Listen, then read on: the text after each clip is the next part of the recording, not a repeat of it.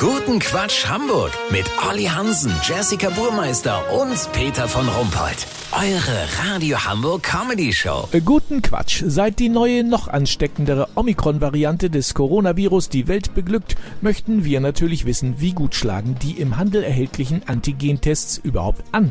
Unser Reporter Olli Hansen ist in dem Paul-Ehrlich angeschlossenen Paul-Flunker-Institut. Dort arbeitet man an einer Liste von empfehlenswerten Tests. Olli, welchen soll ich denn kaufen?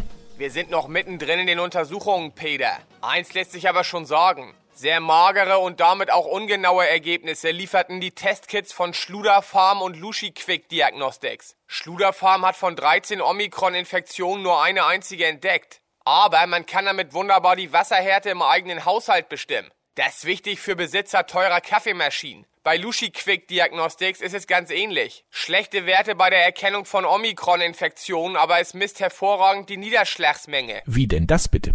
Ganz einfach, man legt die Testkassette einfach 10 Minuten auf den Balkon. Wenn die kleine Vertiefung danach mit Wasser gefüllt ist, heißt das, dass es regnet. Allerdings muss man sagen, sind 5,70 Euro für diese Erkenntnis etwas sportlich. Weißt, wie ich mein? Ja, natürlich. Aber nochmal, gibt es denn einen halbwegs zuverlässigen Test? Also einigermaßen hat die Schlecki-Eigenmarke Diffus Diagnostics abgeschnitten. Das Testkit erkannte 7 von 21 Omikron und 4 von 9 Nagelpilzinfektionen. Auch praktisch, dem Produkt liegt ein Stift bei, mit dem man den zweiten Strich selber malen kann, falls man sich mal eine Auszeit gönnen möchte. Lass so machen, Peter. Auf dem Prüfstand ist hier noch Yo Man, check da Omikron Bro von Gangster Medical. Wenn der Corona-Test, der speziell für die Bedürfnisse von Rappern und Hip-Hopern entwickelt wurde, was taugt, melde ich mich noch morgen. Habt ihr das exklusiv, okay? Ja, vielen Dank, Olli Hansen. Kurz Quatsch mit Jessica Burmeister. Hamburg, peinlich. Auch fünf Jahre nach Eröffnung des Leuchtturms Elbphilharmonie navigieren 100% der Kapitäne weiterhin mit Hafenlotsen.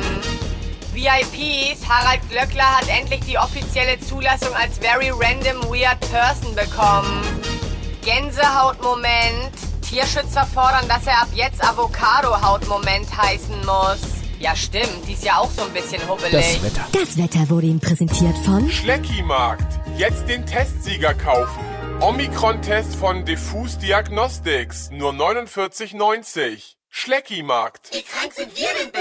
Das war's von uns. Wir hören uns morgen wieder. Bleiben Sie doof. Business Show.